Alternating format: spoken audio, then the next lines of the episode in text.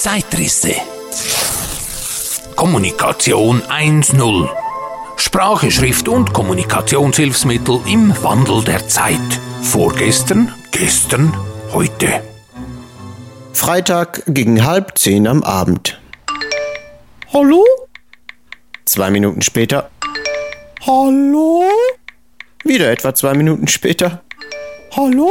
Hast du meine E-Mail noch nicht bekommen? Die habe ich vor einer halben Stunde rausgeschickt. Ausrufezeichen, Ausrufezeichen, Ausrufezeichen. Ich dachte, ich schreibe dir mal eine Mail wegen der SMS von heute Mittag, auf die du noch nicht geantwortet hast. Nun etwa drei Minuten später. Was ist eigentlich mit der Umfrage bei Facebook? Du hast noch gar nicht geklickt. Warte, ich rufe dich kurz an. Ach komm, jetzt gern ein Handy. Oh, der Postbote.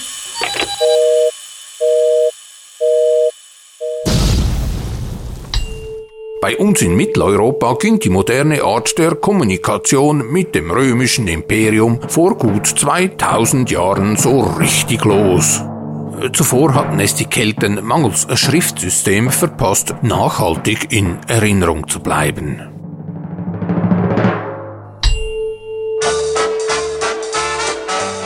Folgende Zeilen entstammen dem Buch der Erfindungen Gewerbe und Industrien, sechste Prachtauflage. Erschienen über die Verlagsbuchhandlung von Otto Sparma 1872. Die Erfindung des Telegraphen. Das Bedürfnis, wichtige Nachrichten möglichst schnell nach entfernten Orten zu befördern, musste sich schon in der ersten Zeit der Völkerentwicklung einstellen. Überfälle und sonstige Gefahren den Freunden warnend anzudeuten oder sie zu rascher Hilfe herbeizuholen, endlich glückliche Ereignisse zu verkündigen. It's a boy, Mrs. Craven, it's a boy. Dazu fand sich Gelegenheit, sobald die Menschen überhaupt zueinander in ausgedehntere Stammes- oder Staatsbeziehungen getreten waren. Es dürfte daher auch sehr schwer, wenn nicht unmöglich sein, den ersten Spuren der Telegrafie nachzugehen, eigentlich der Kunst in die Ferne zu schreiben. Die zuerst angewandten Mittel sind übrigens bei allen Völkern so ursprünglicher Natur gewesen, dass anzunehmen ist, sie sind fast überall auch in gleicher Weise angewendet worden. Ausgestellte Posten riefen einander entweder die Nachricht zu oder meldeten einander durch weit sichtbare Signale, Feuerzeichen, Flaggen, Rauchsäulen und dergleichen das Eintreten eines vorausgehenden Ereignisses. Vom persischen König Dareios wird erzählt, dass er zur Beförderung wichtiger Nachrichten aus den entferntesten Provinzen des Reichs nach seiner Hauptstadt laut rufende Männer in gewissen Entfernungen auf Anhöhen aufgestellt habe. Diese Ohren des Königs, wie man sie nannte, riefen einander die Nachrichten zu und verbreiteten sie an einem Tage bis auf eine Entfernung von 30 Tagereisen. Zeitriss zum Jahre 1617.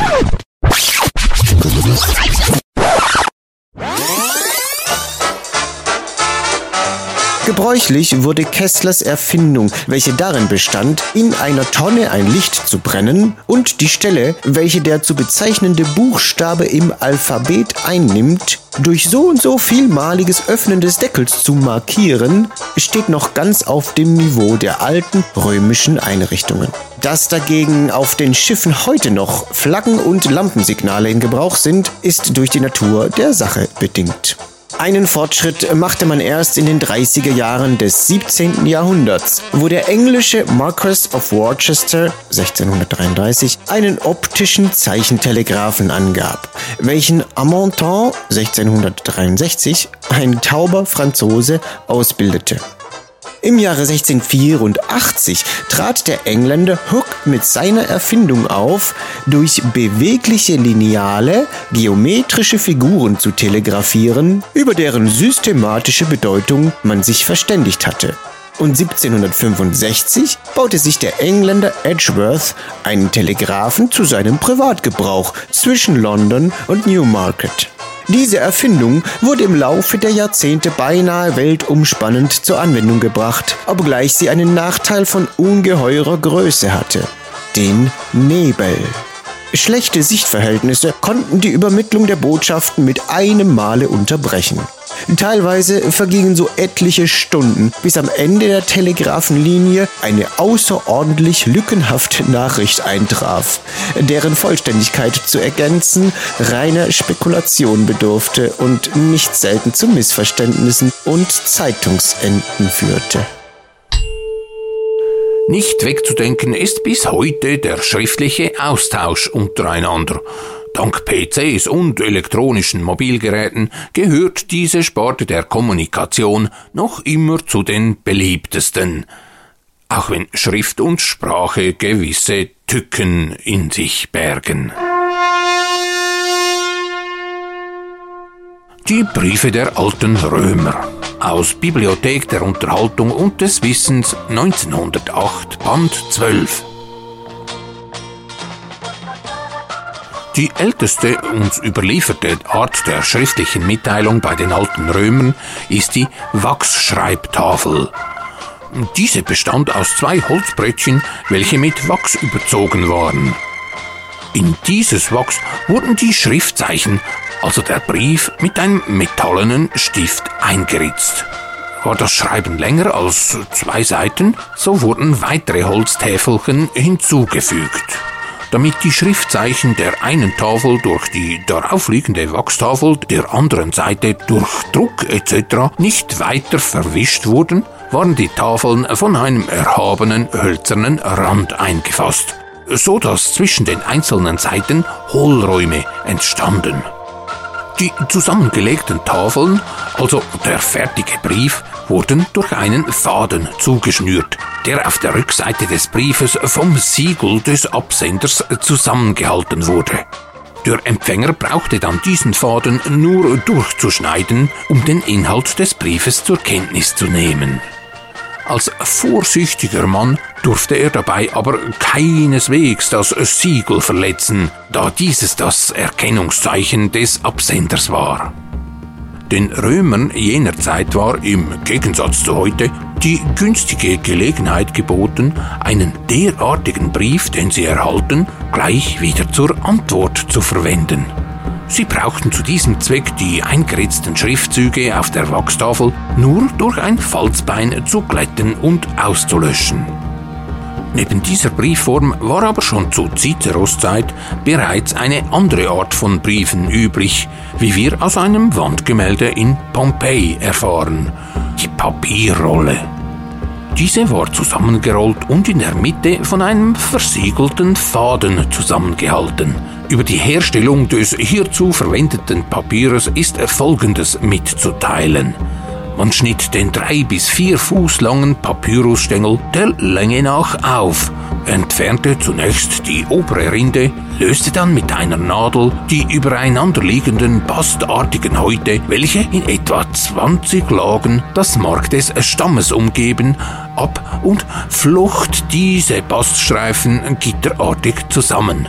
Durch Befeuchtung mit Leimwasser und durch Pressen erhielt schließlich dieses Gewebe die zum Gebrauch nötige Festigkeit. Die innersten Bastlagen waren zur Herstellung des Schreibpapiers am geeignetsten, während die äußeren nur zu Backpapier, die Rinde aber zu Stricken verarbeitet wurden. Diese Briefe wurden mit einer Tinte geschrieben, die aus einer Mischung von Gummi und Ruß hergestellt wurde. Als Feder benützte man ein Schilfrohr, das zugespitzt und gespalten wurde. Mit dem richtigen Blick auf alles Praktische hatten die alten Römer bereits erkannt, dass es für den Empfänger eines Briefes von vornherein von besonderem Interesse sein musste, zu wissen, von wem der Brief kam. Diesem Wunsch des Empfängers kamen sie bereitwillig nach, indem der Anfang der Briefe meist lautete Tullius Atticum salutem dicit. Tullius grüßt den Atticus. Bei Schriftstücken an Behörden und ferner stehende Personen bediente man sich einer formvolleren Anrede, wollte man nicht, wie Cicero erwähnt, unhöflich erscheinen, also zum Beispiel Marcus Tullius des Marcus Sohn Cicero wünscht Heil dem Prokonsul Quintus Metellus des Quintus Metellus Sohn. Bemerkenswert ist noch, dass im Gegensatz zu heute die Römer Ortsangabe und Datum nicht an den Anfang, sondern ans Ende ihrer Briefe setzten. Andererseits Höflichkeitsphrasen über das Befinden des Empfängers an die Spitze ihres Briefes stellten, wie die bekannte Formel Wenn es dir gut geht, freue ich mich. Si vales bene est oder Si vales bene est ego valeo. Auch ich befinde mich wohl. Die vornehmen Römer pflegten übrigens ihre Briefe nicht selbst zu schreiben, sondern sich dazu besonderer Sklaven zu bedienen, die meist Griechen waren und an Bildung ihre Herren oft weit überragten.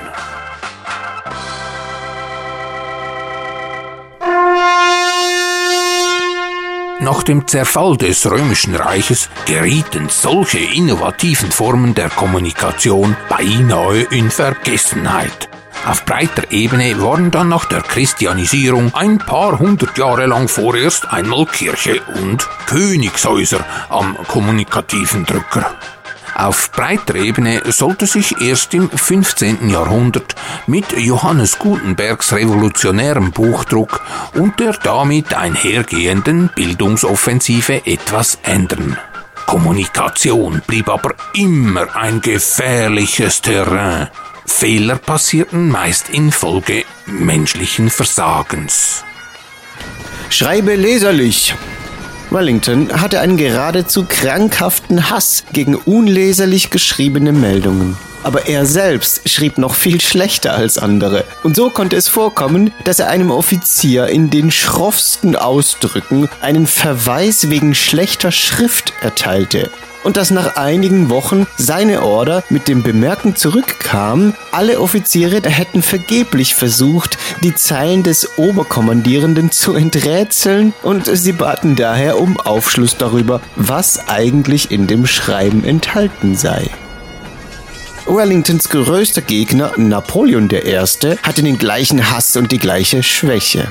Man berichtet sogar, dass seine unleserliche Handschrift ihm die Niederlage bei Waterloo eingetragen habe.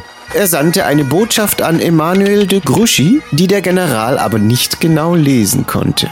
Er schwankte, ob es heiße Bataille engagée oder Bataille gagnée, also Schlacht begonnen oder Schlacht gewonnen. Schließlich einigten er und seine Offiziere sich dahin, dass das Letztere gemeint sei. Sie beschleunigten den Vormarsch ihrer Truppen nicht genügend schnell und kamen daher zu spät. Aus Bibliothek der Unterhaltung und des Wissens 1912, Band 7. Hoppla, da war offenbar infolge eines Kommunikationsfehlers so einiges mächtig schiefgegangen. Beleidigungen durch Briefe in denen der Empfänger vom Schreiber ersucht wird, sich moralisch als geohrfeigt zu betrachten, sind nichts Seltenes. Auch schon in früheren Zeiten pflegte man sich auf brieflichem Wege oft die stärksten Aufrichtigkeiten zu sagen.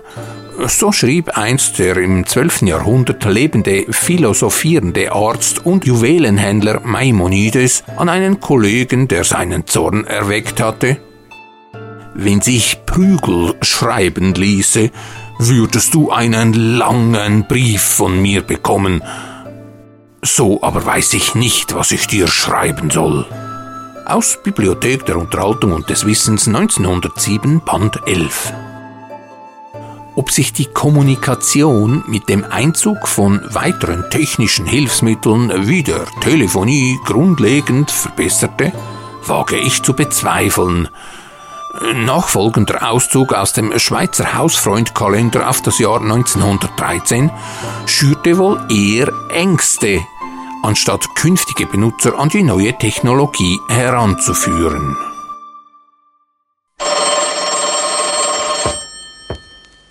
Der Gebrauch des Telefons wird immer allgemeiner und dieses Korrespondenzmittel als Wohltat empfunden.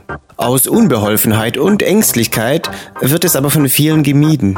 Wir geben hier eine Anleitung über den Gebrauch des Telefons. Erstens, Apparat hinter Stationen. Eine gewöhnliche Telefonstation besteht im Wesentlichen aus A. Einem Aufrufinduktor mit Kurbel und Läutwerk für den Aufruf. B einem Mikrofon, in Klammern Absender, welches gewöhnlich mit einem kleinen Schallbecher versehen ist, in welchen man hineinspricht. C. Einem oder zwei Handtelefonen, welche in der Ruhelage immer mit der Öffnung nach unten gekehrt aufgehängt sein müssen und welche man während der Gespräche gegen das Ohr drückt. D einem oder mehreren Batterieelementen. Zweitens allgemeine Bestimmungen. Bestellung der Verbindungen. Sowohl im Orts- als auch im Fernverkehr sind die Verbindungen nur durch Angabe der Aufrufnummer des gewünschten Abonnenten zu verlangen. Bei Bestellungen von interurbanen Verbindungen oder lokalen Verbindungen über eine oder mehrere Umschaltstationen ist zuerst nur der Name der gewünschten Ortschaft zu nennen. Die Aufrufnummer ist des Abonnenten erst dann zu nennen, wenn die Telefonistin danach fragt. Auf Verlangen muss auch der Name der Ortschaft wiederholt werden. und so weiter. Es folgt eine schrecklich komplizierte Abhandlung, wie Zahlen auszusprechen und Gespräch zu beenden sein.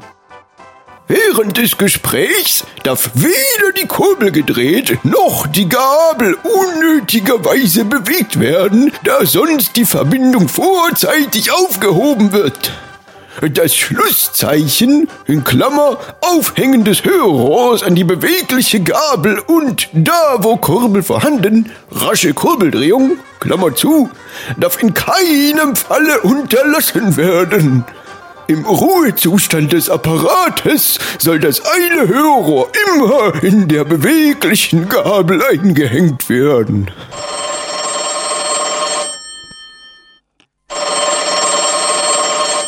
Kommunikation ist also eine Angelegenheit, der man immer mit dem nötigen Respekt begegnen sollte vor allem auch in Zeiten des World Wide Web von E-Mail, Handys, WhatsApp, Twitter und Social Media im Allgemeinen. Das Thema wird zu einem späteren Zeitpunkt noch einmal weiterführend durchleuchtet. Diesen Podcast widme ich Ingo, der den ganzen modernen Kommunikationsmitteln schon immer eher kritisch gegenüberstand und sich manchmal eine entschleunigte Zeit zurückwünscht. Eine Zeit, in welcher Meldeläufer, Tontafeln, Pergamentrollen, Federkiele und Tintenfässer, Postkutschen und Rauchzeichen das Maß aller Dinge waren. Zeitrisse Kommunikation 1.0. Sprache, Schrift und Kommunikationshilfsmittel im Wandel der Zeit. Vorgestern, gestern, heute. Zeitrisse mit den Stimmen von Don Quelle und Raffaelius Alva Gruser. Besuchen Sie bei Gelegenheit mal raffaelius.com und lassen Sie sich begeistern von seinen dampfenden, fauchenden und funkensprühenden Maschinen. Oder lassen Sie sich von ihm gleich selber so ein Gerät anfertigen. Die Zeitrisse mit ihrem einzigartigen Hörspielcharakter gibt es überall dort, wo man üblicherweise Podcasts findet. Und bei YouTube und tonquellehofer.ch.